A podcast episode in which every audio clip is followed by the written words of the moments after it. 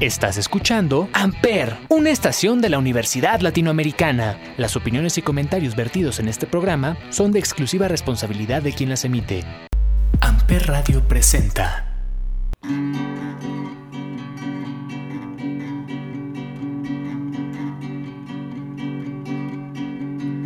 True love will find you in the end.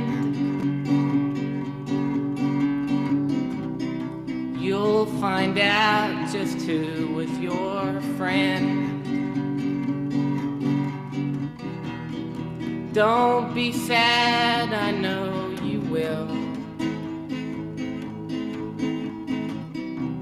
But don't give up until true love will find you in the end.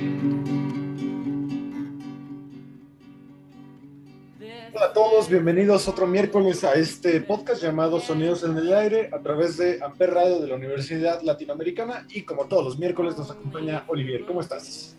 Hola Ismael, bien, gracias, contento de estar en otro episodio de Sonidos en el Aire por Amper Radio y de que nos escuchen una vez más. Así es, en este podcast ya saben que analizamos música underground, música rara, artistas los importantes dentro de lo que nosotros tenemos en nuestros gustos y hoy vamos a hablar de un artista que se dice que nadie lo conoce, pero que todos lo respetan. Un artista que evidentemente muy poca gente va a conocer, pero que tiene una de las historias más apasionantes dentro de la música. Un artista que fue reconocido gracias a Kurt Cobain.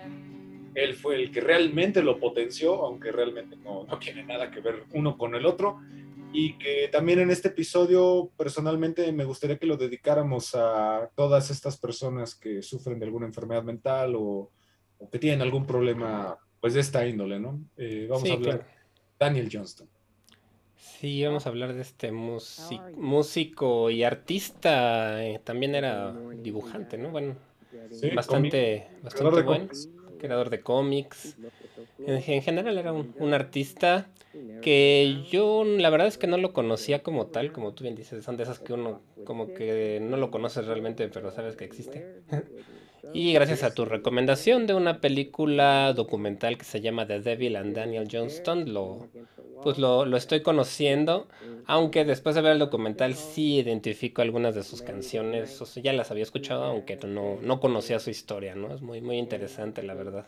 Así es. Antes de hablar ya propiamente de Daniel Johnston, eh, vamos a hablar un poquito, un poquito de un género musical que habría que entender para pues, valorizar, creo, a Daniel Johnston, porque como escucharon en la intro, está desafinado, la guitarra está desafinada, toca a destiempo, su voz es pues, poco melódica o nada melódica. Mi esposa dice que canta espantoso, que es horrible su música, y pues digo, así lo puedo entender un poquito. Tenemos que hablar del lo-fi. ¿Qué es el lo-fi? Pues el lo-fi es un género musical que se caracteriza por estar grabado, digamos, en circunstancias como precarias, con un con equipo no profesional o equipo viejo. Digamos que no tiene una producción como la que estamos acostumbrados en la música más este comercial, ¿no? Y es sobre todo suele ser música hecha por una sola persona normalmente en estudios caseros, utilizando cassettes, digamos, tecnología baja, ¿no? Exactamente. Toda la música que está hecha en estudios de grabación se le conoce como hi-fi, es el high fidelity. Y lo-fi, pues bueno, tuvo un boom muy fuerte en los años 90. Eh, se dice que la banda más representativa es Sonic Youth y que los herederos de Sonic Youth y que para mí es la mejor banda de, de lo-fi de la historia es los White Stripes, que tienen esa grabación muy cruda. Los primeros discos son muy crudos, se escucha como si estuviera grabada en un garage. Eh, y después vienen los Strokes a reafirmar todavía más ese sonido. Sí, aunque ya se me hace, o sea, los White Stripes sí tienen, pues hasta ten- creaban su propia guitarra, ¿no? Y tenía su propio amplificador y Jack White. Hay un una documental bien padre sobre eso, ¿no? Pero este, aún así se me hace que suena mucho más producido que Daniel Johnston, de todas maneras. Sí, es. Y el black metal, ¿no? También tuvo black metal es. Sí, claro, por supuesto. Eh, Daniel Johnston también pertenece a una rama que se da mucho en Estados Unidos, que es el folk. o el folk rock al cual pertenecen genios como Bob Dylan. Exacto. Eh, y también se basa mucho, el folk, la idea de este género musical es que habla mucho de la vida estadounidense, de la vida de, como de individuo, más que de historias fantásticas o de amor o bla, bla, sino historias de la vida cotidiana. Eso habla mucho el folk. Sí, de hecho, hablando de, de Bob Dylan, a mí los primeros discos de Daniel Johnston me suenan mucho a Bob Dylan, suena muy, muy, muy parecido, inclusive la voz, porque Bob Dylan tampoco es que tenga la voz más educada del mundo, pero es una voz que queda con su música, ¿no? O sea, no es, no es que suene feo, por lo menos en mi opinión, sino creo que va muy bien. Pero sí, o sea, Daniel Johnston siento que tenía ahí algunas cosas que ver con Bob Dylan, aunque bueno, nunca alcanzó la fama que tiene Bob Dylan. ¿no? No, por supuesto. Eh, bueno, ya que vamos a empezar a hablar de, de Daniel Johnston, respetado y citado innumerables veces por gente de la talla de David Bowie, Sonic Youth, Eddie Vedder, Beck, Flaming Lips, Mark Cobain y el que más me gusta, que se hace muy raro, es Matt Groening. Ah, En sí. el documental sale Matt Groening, que hecho. con él. Y Matt, gracias a esa entrevista con Matt Groening, para mí empezó mi, mi afición por coleccionar música, coleccionar discos, porque le dice a Daniel Johnston, oye, cuando vaya a una tienda de discos, ¿qué disco me recomiendas comprar? Y él le dice, todos, Toda la música. Y para mí eso se me quedó súper grabado y por eso mi gusto por coleccionar música. A mí Daniel Johnston, la verdad, es que me cambió la vida. Pues sí, la verdad es que es muy interesante, ¿no? Y pues vamos a contar un, pues un poquito de él. Él es este nació el 20 el 22 de enero de 1961 en Sacramento, California. Este también vivió en Texas y murió el 11 de septiembre del 2019 a la edad de 58 años y igual en, en Texas, ¿no? Y él fue una persona que desde muy chiquito empezó eh, con el arte por lo que se empezó dibujando y después ya agarró la música, ¿no? los cómics fueron gran parte de su vida.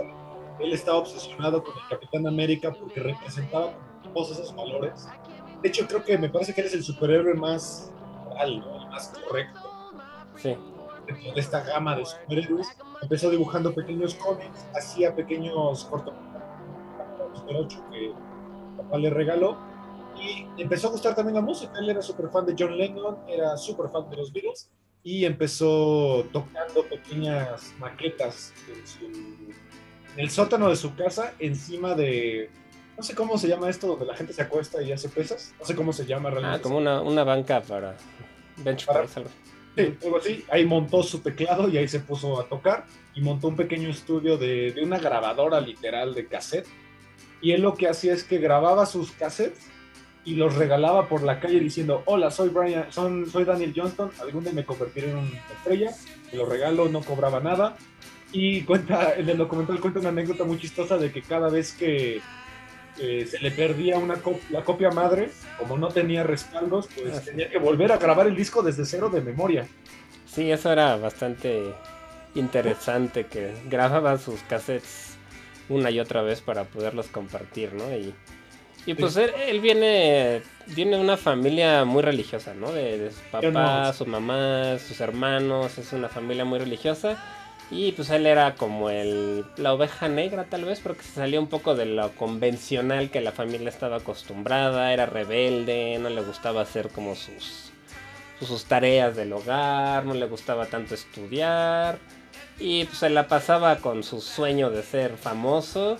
También grababa mucho, este documental me gusta mucho, el de Devil and Johnson, porque está armado a través de material, cassettes y películas Super 8 que él grababa desde niño. es. Él, este, su familia pertenece a- al cristianismo, pero era este grupo de cristianos que pues, son como súper devotos y que a Daniel Johnston le inculcaron desde muy niño el miedo al diablo, ¿no? Y Sí, que- justo. Que, Dios es lo máximo. Entonces, a él le apasionaba también mucho esta idea de- del muy bien y el mal. Y pues bueno, ya que estás hablando de esa parte de que le decían que los artistas pues no tenían mucha, mucho futuro, vamos a escuchar una primera canción que se llama eh, The Story of an Artist, eh, que es de su primer maqueta, en donde nos narra de una manera muy, muy dramática, lo que se siente que tú quieras ser un artista y que toda la gente te diga que no, que ahí no tienes pues, ningún eh, futuro. Vamos a escuchar esta canción llamada The Story of an Artist de Daniel Johnston. Ahí va.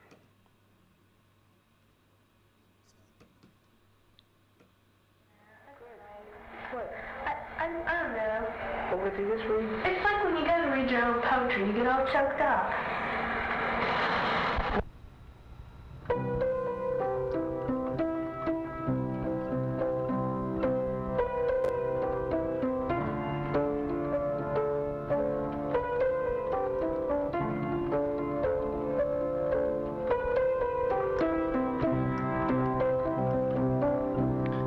Listen up and I'll tell a story growing old. Some would try for fame and glory, others aren't so bold.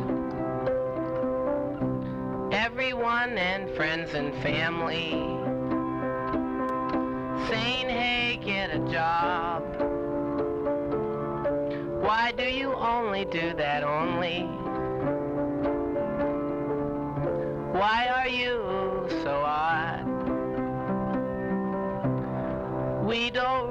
like what you do.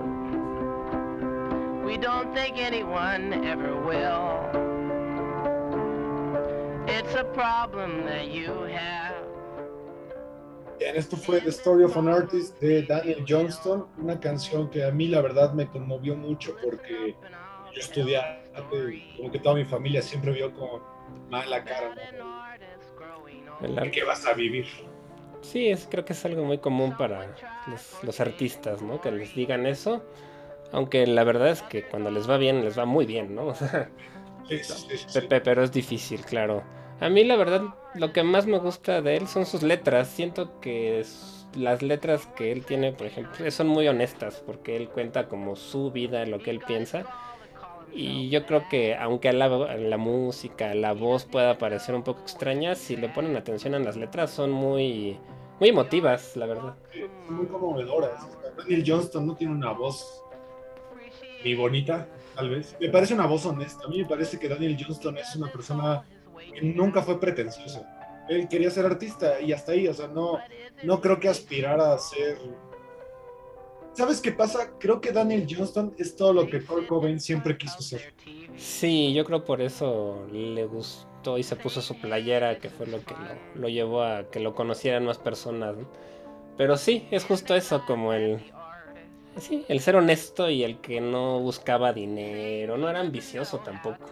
No, por supuesto que no. Ambicioso en el aspecto monetario, porque sí decía que quería ser un gran artista, ¿no? Pero no era de quiero ser rico. Así es. Aquí vamos a hacer una pequeña pausa porque Daniel Johnston, eh, hay que hablar algo de él que fue algo que marcó mucho su vida.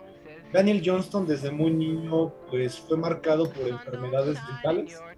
Él sufría de trastorno bipolar y que pues bueno, sus padres de hecho en el mismo documental cuentan que Daniel cuando se enojaba, se enojaba, o sea, de verdad eh, se convertía en otra persona y que eso lo marcó mucho en su vida porque se peleaba constantemente en la escuela, pero llegaba a su casa y ya no se acordaba de qué, por qué se había enojado tanto. Y digo, más adelante vamos a abordar más el tema. Sí, la verdad es que pues es la parte triste de su vida que, que vivió toda su vida con estos desórdenes mentales, el este síndrome bipolar, que además tenía una variante muy extrema en la que tenía este pues no alucinaciones, sino este pues, pues sí, delusions como dicen en inglés, ¿no? Como que se le iba a la onda y Delirios. empezó- delirios justamente. Tenía delirios muy fuertes en los que de verdad se le iba por completo y, y además se ponía violento, ¿no? Que era lo...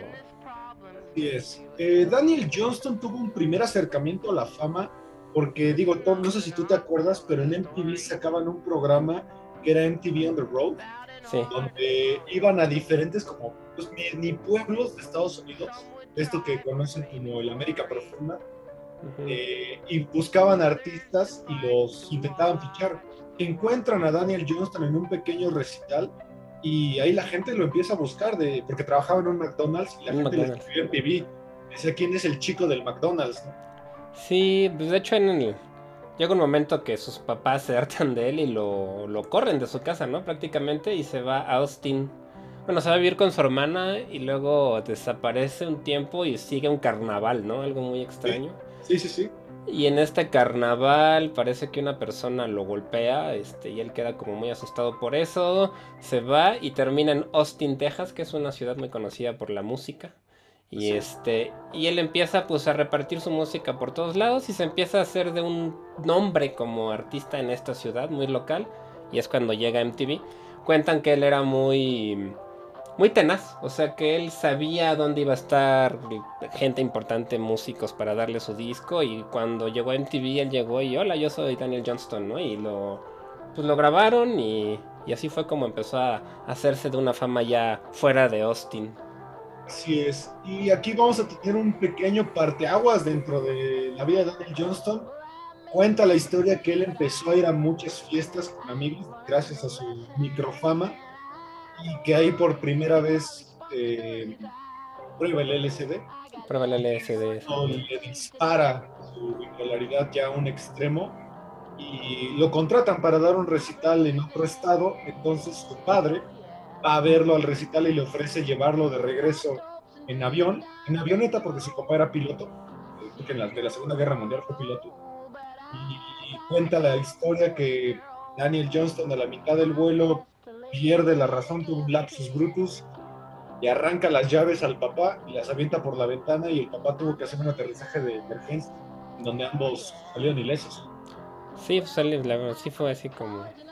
Se cayó la avioneta del papá porque le tiró las llaves y por suerte no, no tuvieron heridas graves, pero pues es el ejemplo del, del extremo, ¿no? Al que, al que él llegaba y, y tenía, parece que cuando le daban estas, este, estos episodios, pues tenía como una obsesión con Satán, ¿no? Que él decía Sí. que Satán lo perseguía, que, que él era como un ángel que tenía que luchar con Satanás, veía a la gente y le decía, tú eres el demonio, y o era demasiado intenso, sobre todo en esta parte del satanismo, ¿no?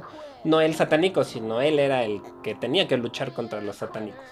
Exactamente, y muchas de sus canciones hablan de eso. Vamos a escuchar ahorita una canción llamada Devil Town. Algo curioso de esta canción, no hay instrumentos, solo es, solo es Daniel Johnston cantando de una manera muy este, a capela, en donde narra cómo su ciudad eh, fue consumida por el diablo. Vamos a escuchar esta canción llamada Devil Town de Daniel Johnston.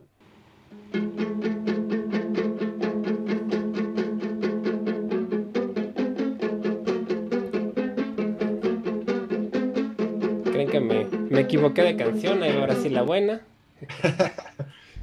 Devil Town.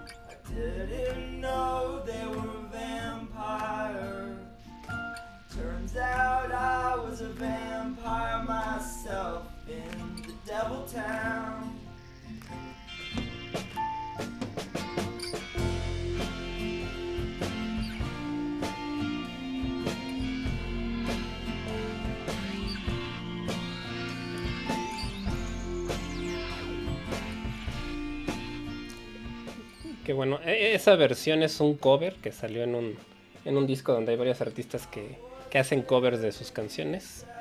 Pero también vamos a escuchar la versión original para que vean cómo puede cambiar una canción con un arreglo distinto, ¿no? Sí. Y es cortita además. I was living in a devil town. Didn't know it was a devil town. Oh Lord, it really brings me down about the devil town.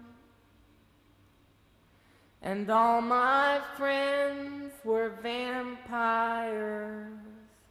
Didn't know they were vampires. Turns out I was a vampire myself in the devil town. I was living in a devil town. Didn't know it was a devil town. Oh Lord, it really brings me down about the devil town. Bien, esto fue Devil Town de Daniel Johnston.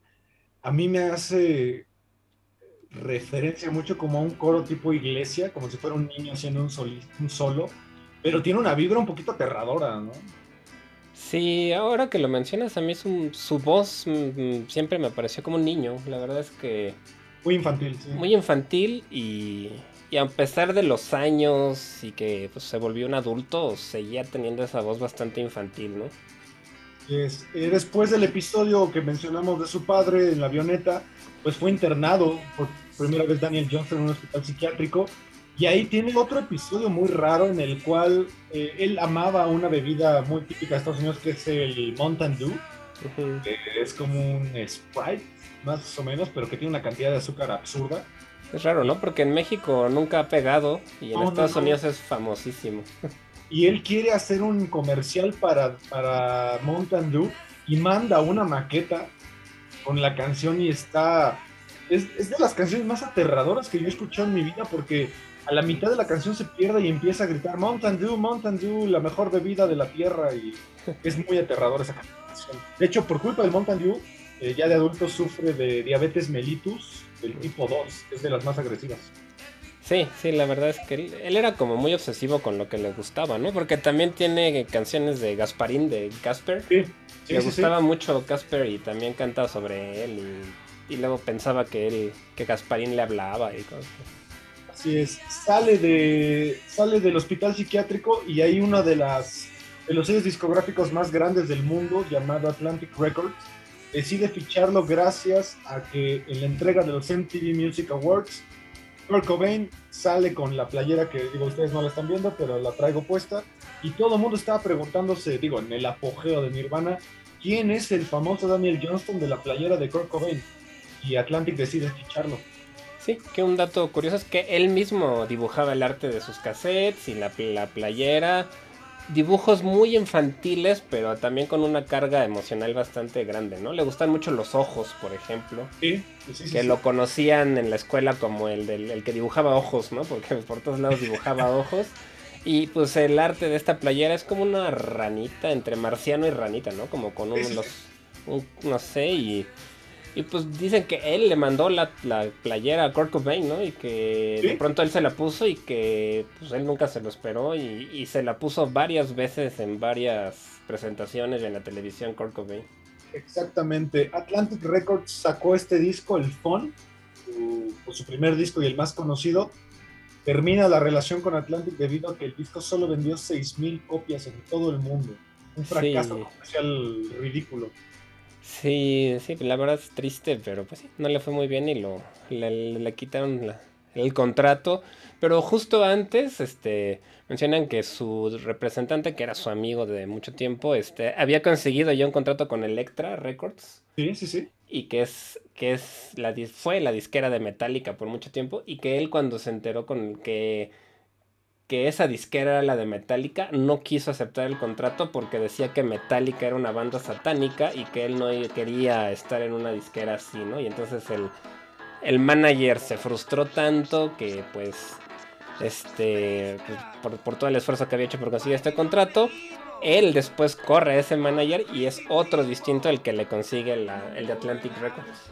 Así es. Eh, mencionó que justamente la disquera y Metallica estaban bajo el control de Satanás. Y aquí pues empieza a crearse un pequeño culto alrededor de Daniel Johnston, gracias a que lo, una de las mejores bandas de lo-fi, una de las bandas más importantes de la historia como es Sonic Youth, deciden contratarlo para grabar un disco con ellos, eh, le pagan incluso todos los viáticos para ir a Nueva York, y termina golpeando brutalmente al baterista de Sonic Youth debido a que él decía que le iba a sacar el, diablo a golpes. El diablo, sí. Y que después de esto como que se perdió, ¿no? Él se- este, lo querían regresar a su a Texas con su familia y este y él no quiso, se desapareció porque según él tenía que como que tenía que estar en Nueva York por lo menos una semana porque algo Dios creo que le había dicho y fue a la, a la torre de... ¿Cómo se llama? La, la- la de la libertad. Y, pintó grafitis adentro de la torre, lo arrestaron y terminó en la cárcel. Fue toda una experiencia bastante fea para los, los Sonic Youth que lo invitó a tocar. Sí es. Y después tuvo otro episodio en una ciudad pequeña en donde se mete a la casa de una anciana para, pues para como evangelizar su casa, porque también decía que el diablo habitaba ahí. Y era una señora ya muy anciana y tuvo que hasta saltar, ¿no? De un segundo piso para escapar de él. Sí, que después de esto de, de Sonic Youth, por fin lo mandan en autobús. El cuate, pues como estaba mal y tenía uno de sus episodios, se bajó en otro lugar. Y parece que estaba haciendo ruido en la calle. La señora le dijo que si se callaba y él se enojó tanto que, que subió al departamento de la señora y parece que tiró la puerta de la- del departamento. Y la señora lo único que pudo, que se le ocurrió hacer es aventarse de, la, de su casa. Era un segundo piso. Y no falleció, pero creo que se rompió los dos tobillos y pues terminó en la cárcel otra vez. Entonces ahí se dictó un, eh, un decreto de que pues Daniel Johnston no podía estar sin supervisión. Eh, se fue a vivir otra vez a Texas con sus padres. Y ahí es donde la parte del documental se pone más triste. ¿no? Vemos un Daniel Johnston muy obeso, eh, Sí. ya preocupantemente obeso, con una adicción al Mountain Dew, una adicción preocupante a los cigarros y tenía un problema también lingüístico. Ya no podía eh, hablar de una manera tan fluida. Sí, se ve, de- pues estuvo en una institución mental, ¿no? Creo que un Sí. año o como casi, y sí le, le afectó mucho su, su salud. Y pues sí, te- terminó físicamente también bastante enfermo, aunado a la parte mental. Exactamente. Eh, de ahí pues empezó a hacer varias bandas muy locales, eh, grabando algunas canciones, pero jamás volvió a tener como ninguna repercusión. Eh, de hecho, si ustedes ven entrevistas de Daniel Johnston ya de grande, se entiende poco o nada de lo que dice. Eh, es muy difícil entenderle realmente lo que, lo que él estaba, lo que pronuncia. Eh, debido a que pues todo esto de las adicciones pues ya lo estaban pues, alterando bastante. No me acuerdo exactamente cómo se llama eh, la condición de su boca, lo estoy buscando, lo que tenía. No, Eh, sí no recuerdo, pero... era- es una condición del habla, pero no me acuerdo realmente cómo se llama. Es, una, es un problema de adicción. Un problema de adicción. realmente no, no recuerdo muy bien cómo se llama. Y, y ahí pues ya empieza a convertirse en leyenda, ¿no? Como este, el famoso Daniel Johnston de Kurt Cobain, que golpeó al baterista de Sonic Youth y que, que hablaba del diablo, ¿no? En todas sus canciones y que rechazaba contratos de Electra y de Atlantic.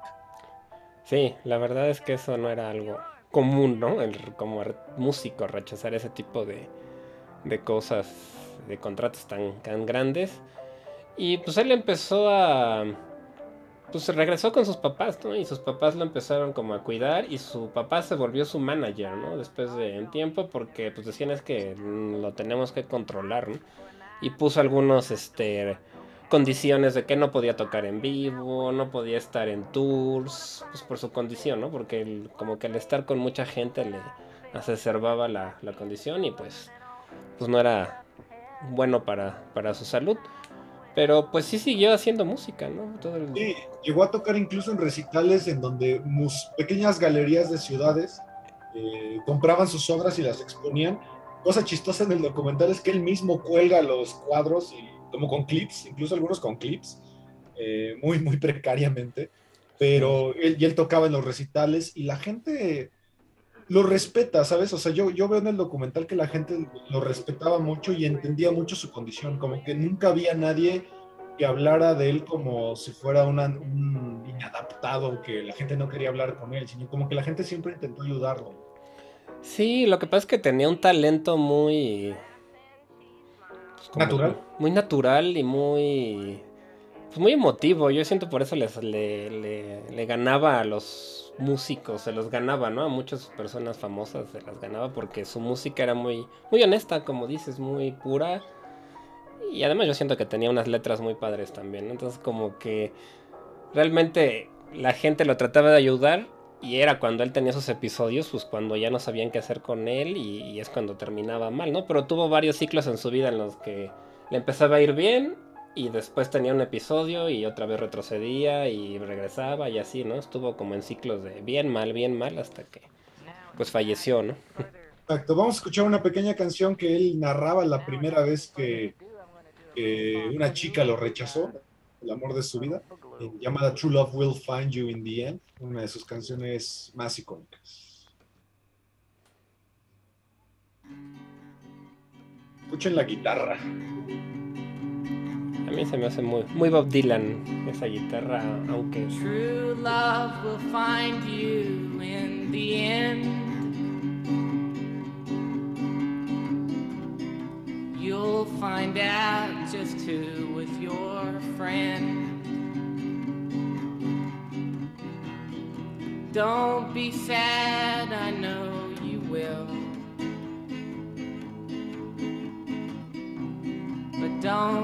give up until true love will find you in the end. This is a promise with a catch. Only if you're looking can it find you.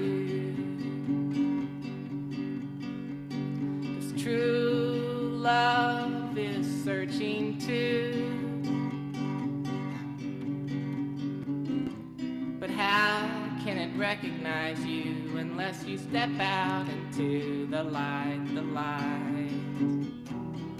Don't be sad, I know you will. But don't give up until true love will find you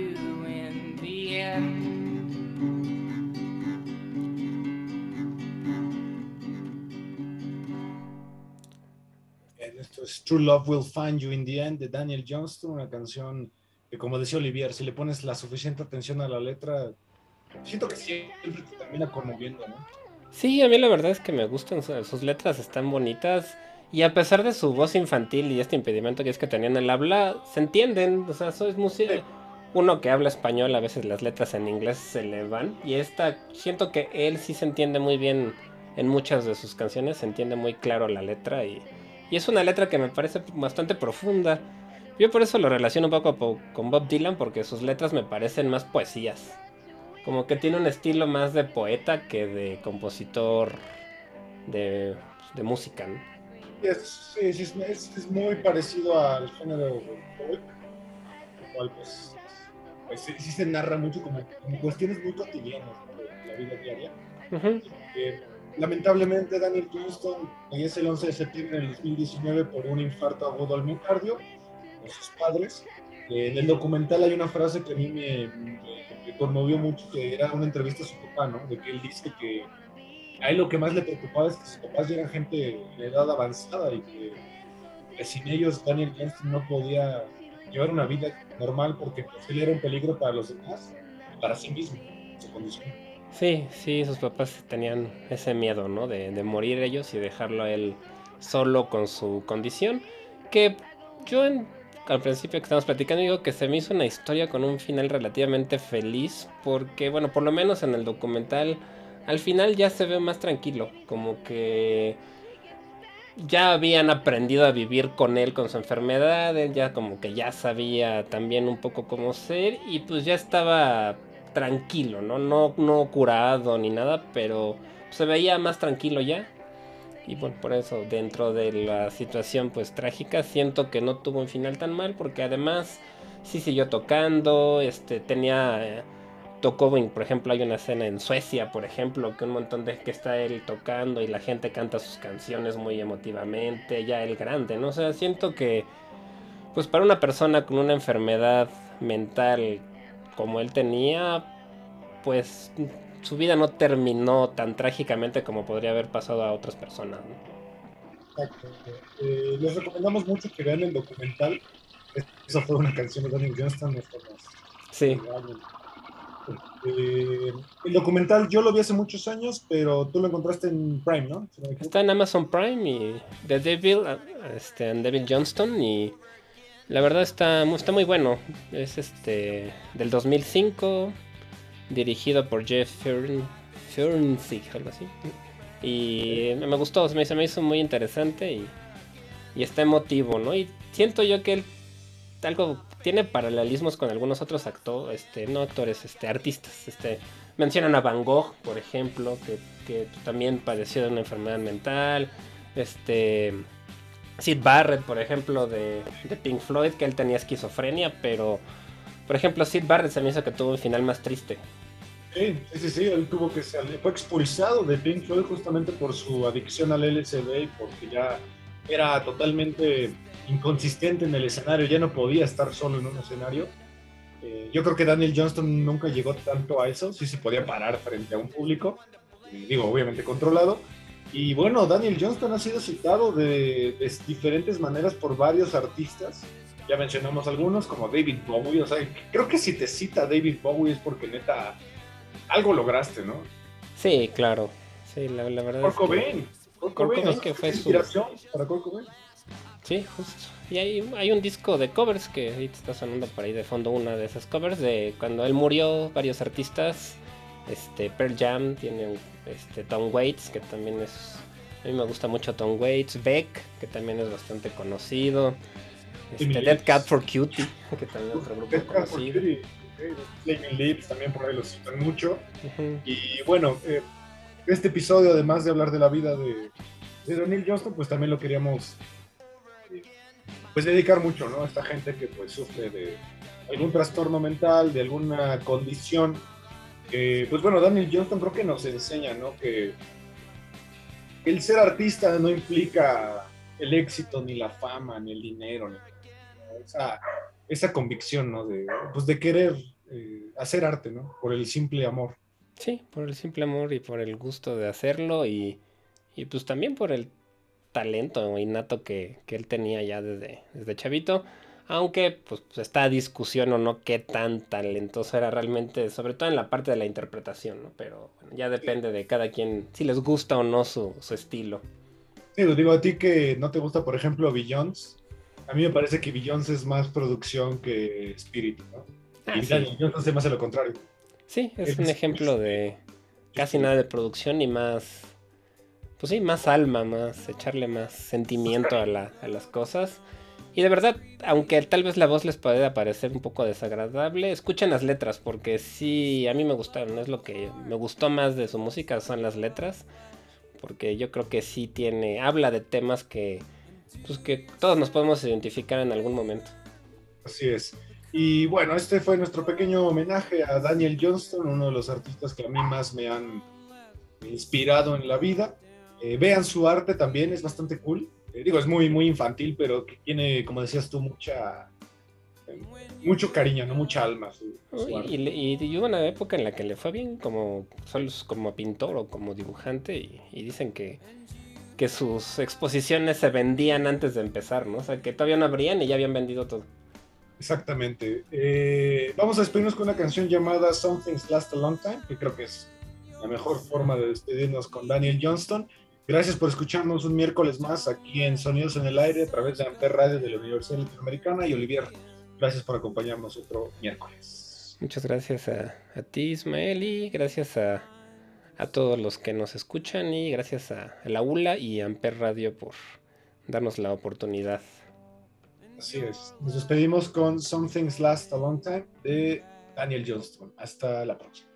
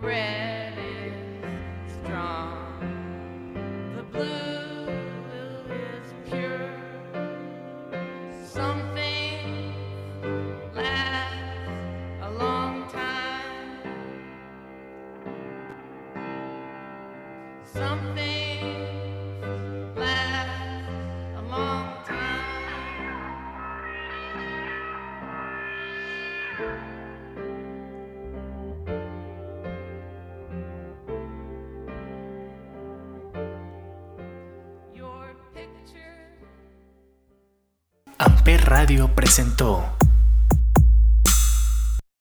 Amper, donde tú haces la radio.